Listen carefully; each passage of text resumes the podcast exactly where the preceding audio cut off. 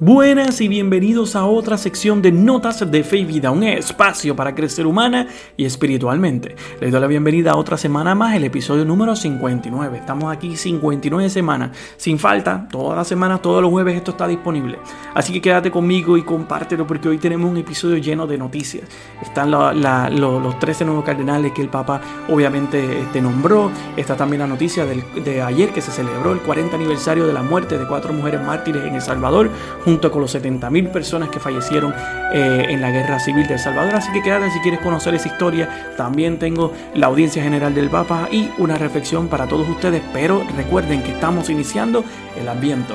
Así que ven preparando tu corazón para ese encuentro, para ese regocijo, esa alegría del nacimiento de nuestro Señor y Salvador Jesucristo. Y ve buscando preparar este tiempo de ambiente también en tu corazón. Lleva ese caminito como María y José llevaron el camino hasta, hasta Belén. Prepara también el tuyo para que cuando llegue el 24 la noche buena y luego la Navidad, puedas realmente nacer con el Señor, pueda nacer en nuestros corazones y estar con nosotros.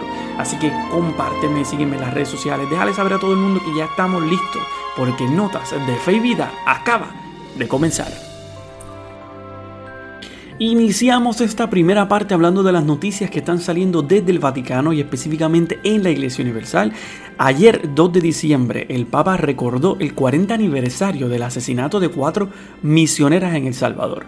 El 2 de diciembre de 1980, tres monjas y una misionera laica en El Salvador fueron secuestradas, violadas y asesinadas por un grupo de paramilitares. El Papa Francisco obviamente las recordó y las monjas norteamericanas fueron la hermana Marignol Ita Ford y Maura Clark, la monja ursulina Dorothy Castle y la voluntaria Jean Donovan. El Papa dijo las siguientes palabras refiriéndose específicamente a ellas. Dijo, ellas prestaban su servicio a El Salvador en el contexto de la guerra civil con empeño evangélico y corriendo grandes riesgos. Llevaban comida y medicina a los desplazados y ayudaban a las familias más pobres. Estas mujeres vivieron su fe con gran generosidad. Son un ejemplo para todos para convertirse en fieles discípulos misioneros. Obviamente la página aleteia.org y ¿verdad? donde he buscado diferentes informaciones para tenerla, publicaron una pequeña parte hablando de la vida de cada una de ellas y les traigo un poco el resumen, ¿verdad? Eh, de algunos detalles específicos de la vida de cada una.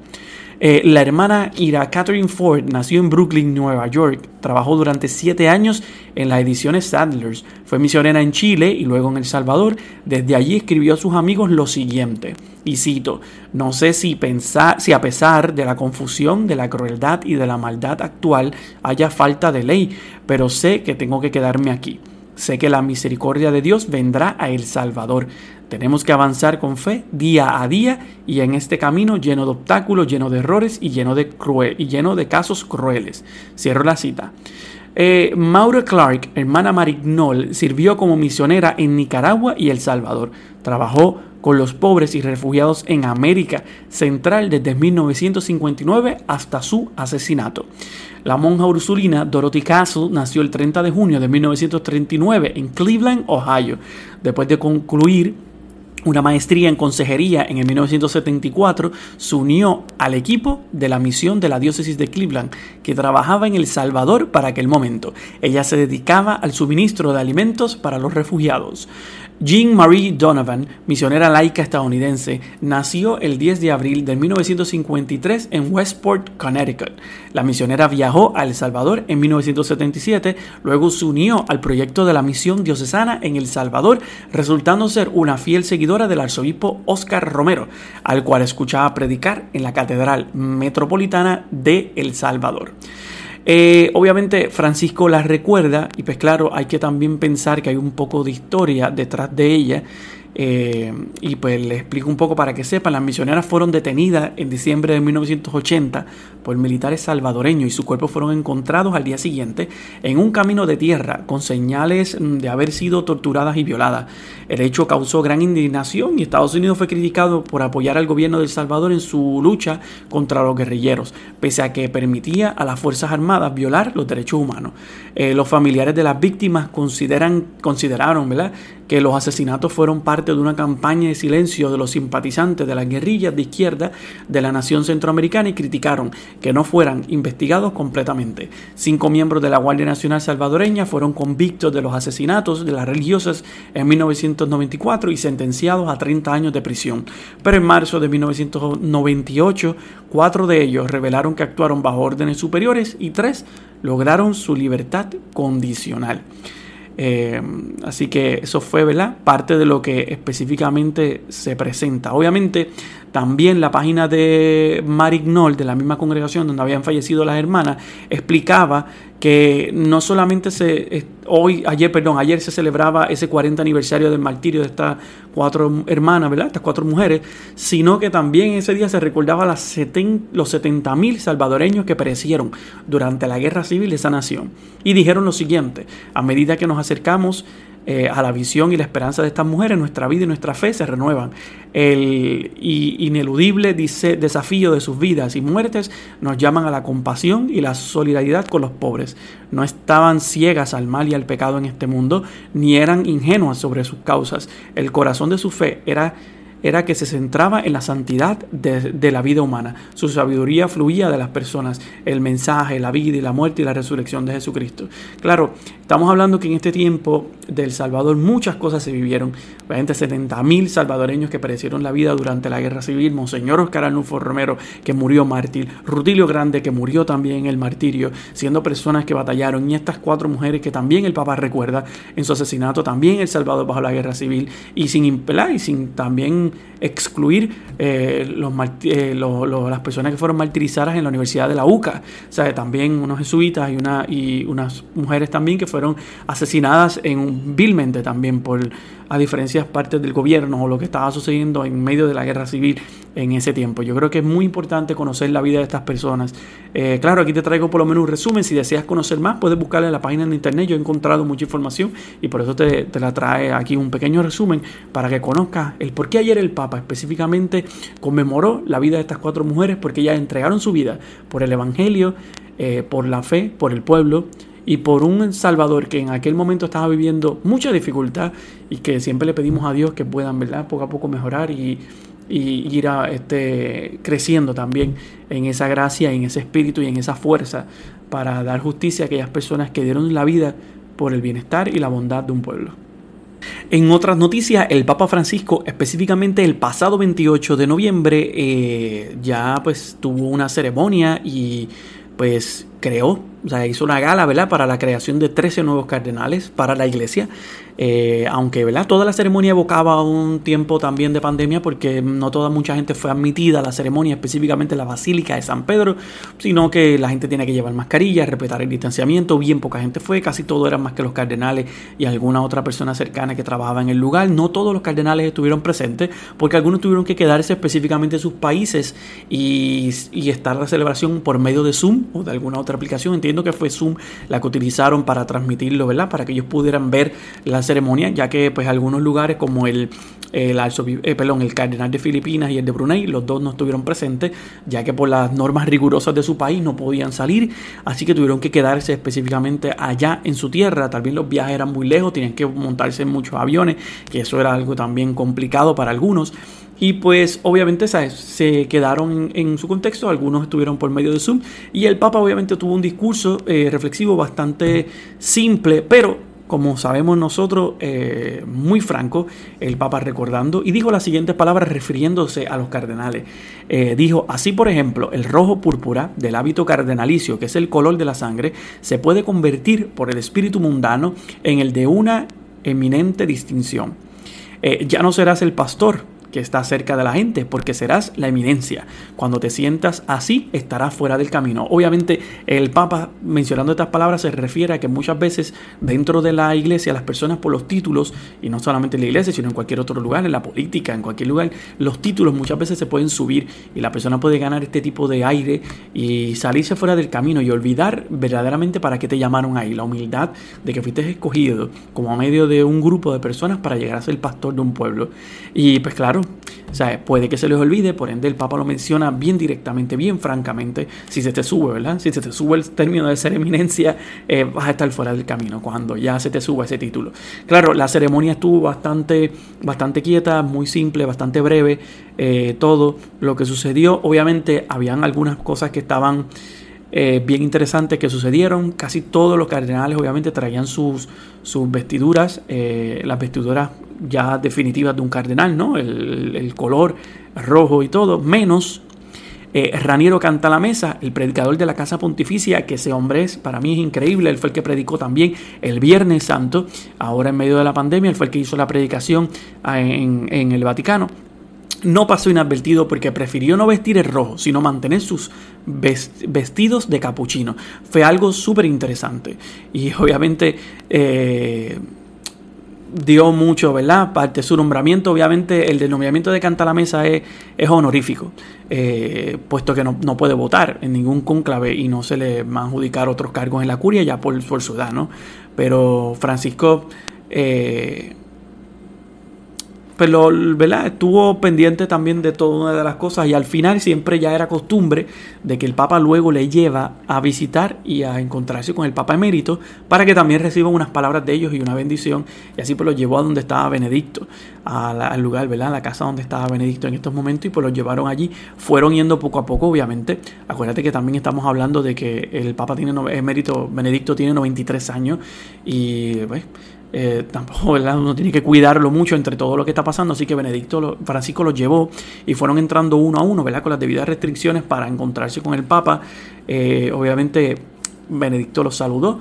Eh, hubo un gesto muy interesante dentro del, del, video. Yo estaba viendo los videos y uno de los cardenales llega, se arrodilla y le, le, agarra la mano a Benedicto y trata como de llevarse la mano, como este gesto que siempre se hacía antes, de besarle el anillo al Papa y lo trata de llevar a la boca y Benedicto le saca la mano rápidamente y ahí denota muchas veces la que es una persona que todavía está lúcida ante las cosas, sabe que en medio de la pandemia ese tipo de acción, ¿verdad?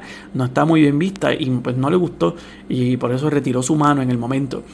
También eh, fue complicado, obviamente, es una persona que tiene 93 años, está bastante lúcido, muy despierto, eh, sonriente, con el deseo muchas veces de comunicarse, pero tiene dificultades para expresarse.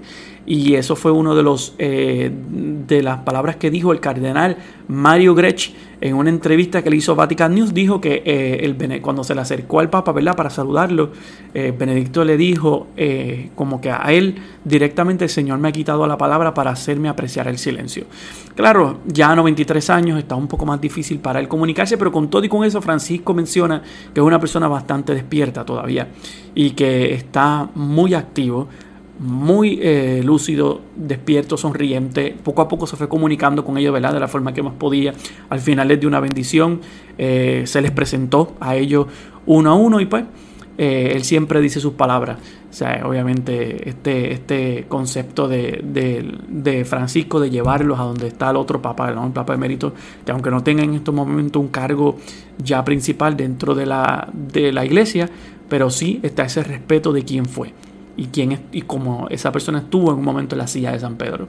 Así que esto fue parte del nombramiento, ¿verdad? De los 13 cardenales que esperamos que por medio de la bendición de Dios, ¿verdad? Sean personas distintas, ¿no? Que traten de continuar ese mismo cambio que Francisco está poco a poco llevando y que la iglesia está moviéndose en unos aires nuevos, en unos aires distintos y que, como dijo el Papa, el título eminencia no se les vaya en algún momento a subir y que se salgan del camino. Y en otras noticias, hablando específicamente también del Vaticano, continuando hablando de Roma, obviamente estamos en la temporada viento, todo el mundo ¿verdad? está poniendo los árboles de Navidad en su casa y pues no es la excepción de que en el Vaticano haya llegado ya el árbol de Navidad. Todos los años eso es una tradición que siempre traen el árbol de Navidad para ponerlo. Ya llegó, está allí, lo están preparando. Eh, pesa 7 toneladas y tiene 75 años. Este año proviene del sudeste de Eslovenia eh, y llegó específicamente a su destino. Fue sembrado justo después del final de la Segunda Guerra Mundial. Eh, claro, Va a estar allí disponible el encendido inaugural del árbol, tendrá lugar el 11 de diciembre y permanecerá en la Plaza de San Pedro hasta el final del tiempo de Navidad, el 10 de enero del 2021. Así que si usted quiere ver las fotos, búsquelas en internet, puede buscar los videos específicamente de esas preparaciones para el encendido. Obviamente lo están haciendo bajo el COVID-19, obviamente con toda la disponibilidad. Imagino que en el encendido lo van a hacer a través virtual. No van a tener, quién sabe, alguna minoría de presencia porque Italia también está teniendo sus aumentos y hasta lo que había escuchado y había buscado por ahí información, van a tener como espacios reservados, gente reservada que tal vez puede para que vean, porque como es al aire libre, van a poder ver parte del encendido y del nacimiento que se va a poner allí. Así que si usted quiere verlo, también téngalo. Y si usted tiene un árbol de Navidad, ¿verdad? ¿Qué puso? Mira, Usted puso su árbol de Navidad con su nacimiento, mándeme foto, sáquele foto al árbol de Navidad del nacimiento, póngalo, véyemelo a mis redes sociales, me puede conseguir, recuerde, en Facebook e Instagram como Saúl Marrero Rivera en Twitter como Saúl Marrero 6 o me lo puedes enviar a mi correo electrónico notas de gmail.com. Usted le saca la foto a su árbol de Navidad con su nacimiento y yo las voy a estar publicando en las redes sociales toda la semana. A todas aquellas personas que me las envíen, yo voy a estar publicando un collage de los árboles de Navidad que ustedes me vayan a enviar. Yo tengo el mío, yo puse uno chiquito, obviamente en esta área no tengo un espacio muy grande, pero puse uno chiquitito y le voy a sacar también fotos y lo voy a poner para que ustedes también lo vean. Así que, este, mándeme, mándeme las fotos del árbol de Navidad, como también lo tiene el, obviamente el Vaticano. Tal vez el de usted no pese tanto, el mío no pesa tanto y tampoco tiene 75 años. Bueno, yo no sé cuánto tiene este, pero, pero no creo que tenga muchos años. Pero, pero nada, usted sáquele foto al árbol de Navidad suyo, usted envíemela y yo la voy a poner en un collage. Eh, todas las fotos de los árboles de Navidad que la gente me envíe este año. Y ayer, como todas las semanas, específicamente ayer 2 de diciembre, miércoles 2 de diciembre, el Papa tuvo la audiencia general de manera virtual, como la está haciendo, y explicó qué sentido tiene la bendición en la fe cristiana. Señaló que fue, la primera, fue lo primero que hizo Dios tras crear el mundo. Como narra el libro del Génesis, dice el Papa, desde el inicio, de, desde el inicio Dios bendijo la creación afirmando que todo era bueno. Dijo que la bendición de Dios es importante para un cristiano porque la señal, porque es la señal de que Dios siempre nos ama. De recordó su experiencia en las cárceles. Es una experiencia intensa, dijo el Papa, el poder leer esta bendición en una prisión o en un centro de desintoxicación. Las personas acogidas a estos lugares perciben que Dios las sigue bendiciendo y no las abandona, aun cuando sus mismos parientes y amigos los consideran irrecuperables. Vamos a escuchar de parte del Papa de su propia voz el resumen de la catequesis para ayer, miércoles 2 de diciembre. Queridos hermanos y hermanas, Hoy nos detenemos en una dimensión esencial de la oración, la bendición. Como nos narra el libro del Génesis, del inicio Dios bendijo la creación, afirmando que todo era bueno. Por más que el pecado empañó la huella de Dios en nosotros, nada podrá cancelarla. La bendición de Dios, su benevolencia hacia nosotros, es el motivo de nuestra esperanza. Dios siempre nos ama. Cristo es la gran bendición de Dios para nosotros. Con Él, con su palabra eterna, nos bendijo cuando todavía éramos pecadores. Dios, en su designio de amor y con infinita paciencia, espera hasta el último instante a que cada pecador abra su corazón a Él. Es una experiencia intensa el poder leer esta bendición en una prisión o en un centro de desintoxicación.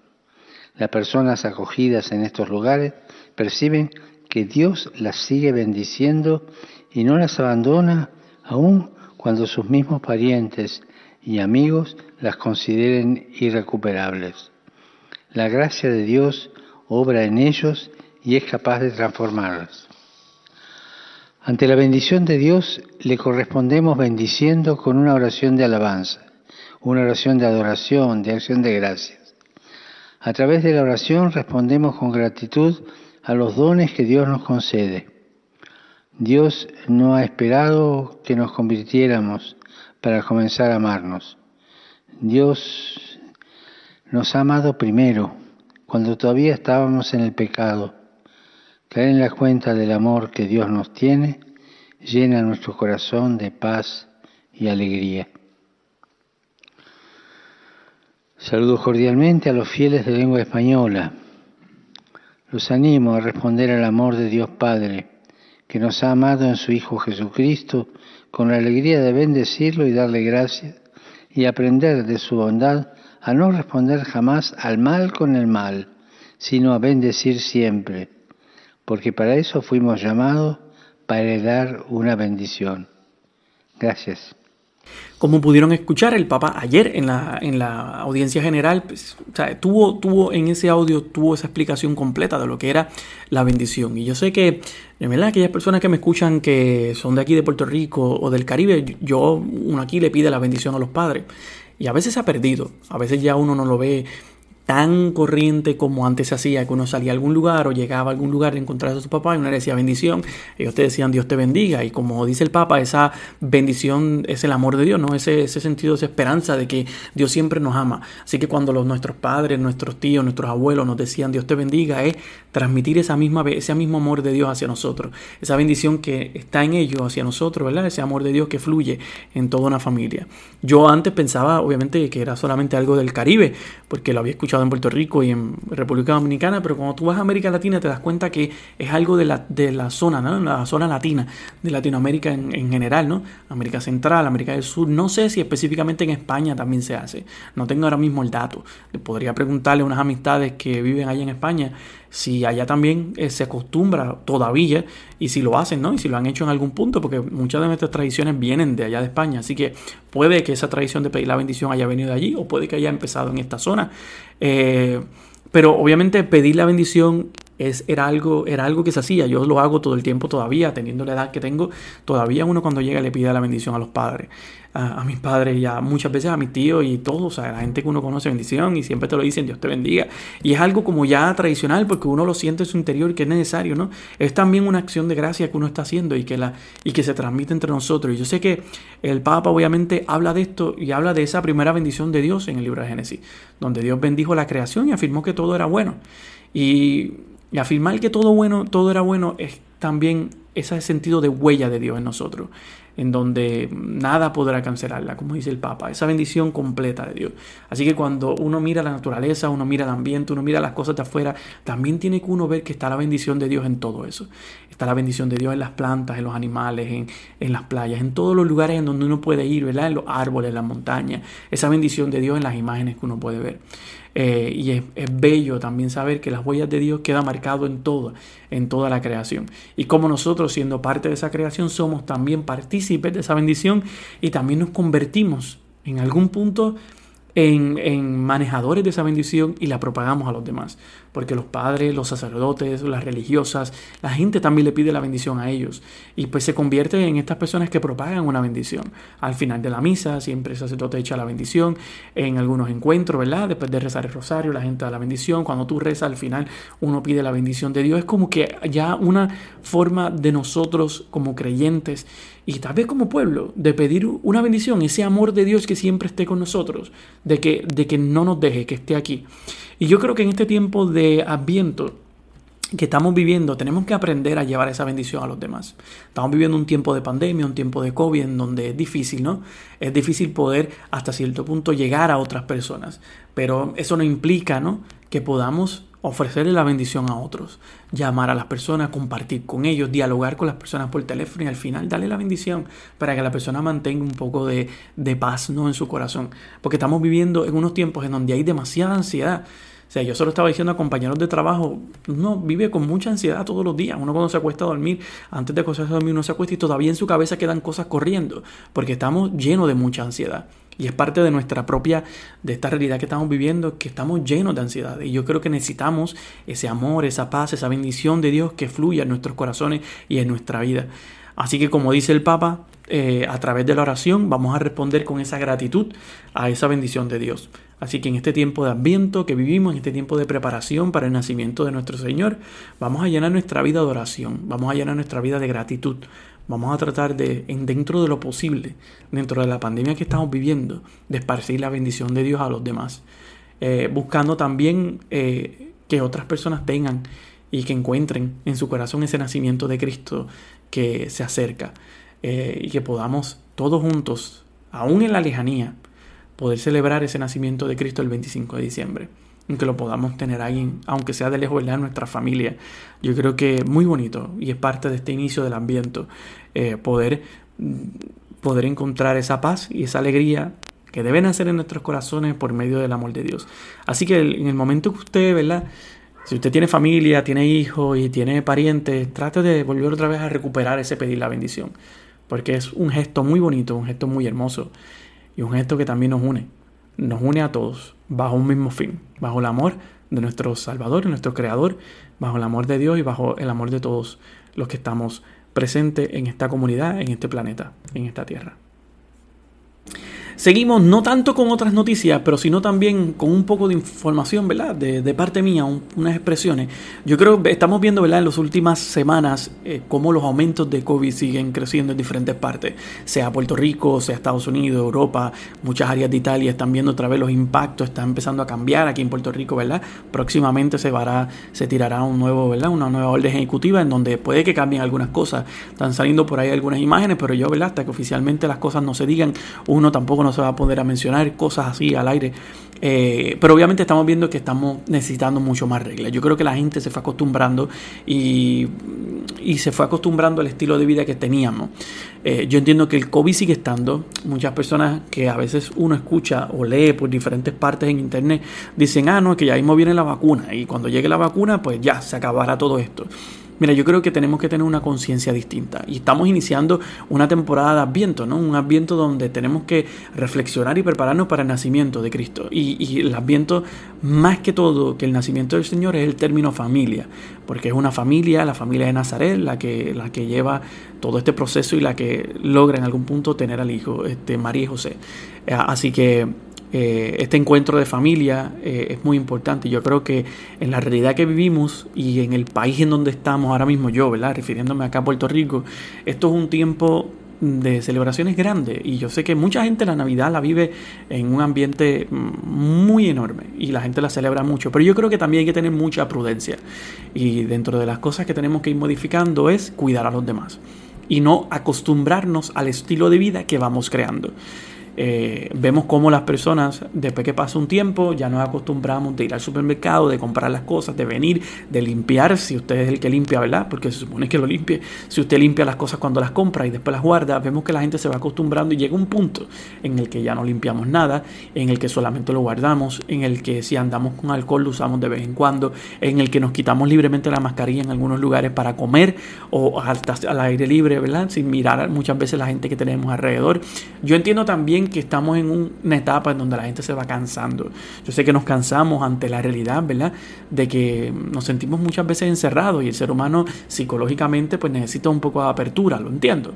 Pero hay que, no podemos acostumbrarnos a las realidades. Tenemos que siempre mantenernos activos y alerta a los cambios y a las cosas que van sucediendo y a las acciones de nosotros día a día. Yo sé que el COVID y ¿verdad? esta pandemia está continuando aquí. Así que no pensemos que solo porque en algún momento se pueda, ¿verdad? Salga la vacuna y esté disponible para la gente, eso significa rápidamente que, que ya todo esto va a acabar. Nosotros tenemos que hasta cierto punto tener en nuestra mente bien claro que posiblemente usar la mascarilla va a durar por un año más. O quién sabe, uno nunca sabe. Eh, porque, o sea, es el cuidado de todos, estamos cuidándonos unos a otros. Y yo creo que en donde quiera que tú vas, en un lugar público, tú no piensas egoístamente, tú tienes que pensar también en los demás. Y hay lugares como en Estados Unidos y algunos otros lugares, porque no solamente allí, también han pasado aquí en Puerto Rico y en otras áreas, personas que realmente ni se quieren cuidar, que ya ni la usan, que ya ni están pendientes de cuidar, de usar la mascarilla. Y realmente eso no es eh, una persona que es creyente y que no quiere usar la mascarilla, mi hermano, no eres para nada un cristiano, porque estás pensando en ti nada más. Eres egoísta y no quieres pensar en esa empatía, en ese cuidado del prójimo, como muchas veces el Señor nos los pedía. Ese amor al prójimo, amar al prójimo como a ti mismo. O sea, y si uno no se cuida, ¿cómo uno piensa cuidar a los demás? Eh, es parte, esto lo digo como una reflexión, no tanto como una noticia, porque sí he visto que están saliendo muchos números, ¿verdad? Muchos casos. Aquí en Puerto Rico han aumentado las muertes, han aumentado los contagios eh, por el tiempo de las elecciones, porque también cuando sucedieron las elecciones mucha gente fue imprudente. Eh, saliendo a la calle, festejando, haciendo de todo solo por unos puestos políticos, en serio. Pero está bien, mi vida vale más que el que haya ganado algún político. Eso yo lo tengo bien claro. Y no tengo por qué salir a la calle a festejar porque tal persona haya ganado tal partido. O sea, yo entiendo que había que cuidarse, sumamente había que cuidarse. Obviamente tuvimos también el alza y vamos a tener el alza ahora por, por acción de gracia. eh, uno también tiene que cuidar a los demás. Uno también tiene que cuidar a la gente. Mira, uno va a visitar, perfecto, uno va a visitar a la familia. Pues lo entiendo. Yo fui, obviamente, a visitar a mis papás. Más nada. Y allí, obviamente, me quedé. Este, y compartí con ellos. Pero siempre con la distancia. Pero meterse en casa ajena, hacer fiestas grandes, hacer aglomeraciones gigantes solo por celebrar acción de gracias, mira, pues entonces no lo hagas porque realmente no le estás dando gracias a Dios. Estás buscando hasta cierto punto condenar la vida de otras personas a una enfermedad que aunque mucha gente piense que no es verdad, porque hay gente que piensa eso por ahí, o sea, cuéntaselo y pregúntale eso a la gente que está sufriendo, a la gente que está en las salas de operaciones, a la gente que está en las salas de emergencia, a la gente que están en los hospitales sufriendo por el COVID-19. O sea, yo creo que al final del día hay que cuidarnos. Esto lo digo más como conciencia. No, no lo estoy diciendo para tener un... No estoy trayendo ninguna noticia con esto. Solamente estoy reflexionando ante las cosas que voy viendo. Es difícil, es difícil, y lo digo con toda sinceridad, es difícil mirar los números, mirar el aumento y también ver la desorientación de la gente como a muchas personas solo le importa que las playas estén abiertas, como a mucha gente solo le importa ir a beber los fines de semana, como a mucha gente solo le importa ah, que haya por lo menos una fiesta donde yo pueda ir a compartir, como mucha gente critica y está pendiente a si van a hacer aquí en Puerto Rico la fiesta de las calles de San Sebastián, en serio. O sea, como a muchas personas solo le importan aquellas cosas que son personales, egoístas, eh, sin pensar en los seres humanos que tienen a su alrededor en sus familias, en la gente que pueden afectar. Claro, yo entiendo, los trabajos son importantes y eso sí la gente se debería preocupar, porque eso sí es importante. ¿Cómo yo puedo mantener mi empleo? ¿Cómo yo puedo seguir trabajando en mi empresa sin contagiar a mi familia? Porque realmente al final del día la economía tiene que seguir, la gente tiene que mantenerse. Y yo sé que es difícil, ¿verdad? Una persona que pierda un sueldo en este momento o un trabajo en este momento es doloroso para una familia poder recuperarse. Pero preocuparme por por la bebida, preocuparme por la playa, preocuparme por la fiesta. O sea, preocuparme por cosas tan simples, en serio, tan superficiales. Y esa es mi preocupación final. Si va a haber una fiesta, si, si hay un lugar en donde yo pueda compartir, mira, yo creo que tenemos que mirar más allá. Vuelvo a lo mismo, nos hemos acostumbrado y nos hemos acostumbrado a hacer las cosas que dejamos de hacerlas y caemos en los errores. Y ahí es donde la gente se infecta, ahí es donde la gente se contagia, ahí es donde los aumentos suben, porque la gente como se acostumbra, deja, baja la guardia en algunas cosas. Mira, no, yo creo que es momento de, mantener las cosas como las estábamos haciendo. Y, y, no me refiero, no lo digo solamente por Puerto Rico, lo digo por todas aquellas personas que me escuchan, que también son de América Latina, de Estados Unidos, y gente que me escucha de Europa. Es momento de pensar también en los demás, no en mí, sino en otros. Y yo creo que es muy bonito también tener en mente a los demás, a las demás personas, a, las personas que también tengo a nuestro alrededor.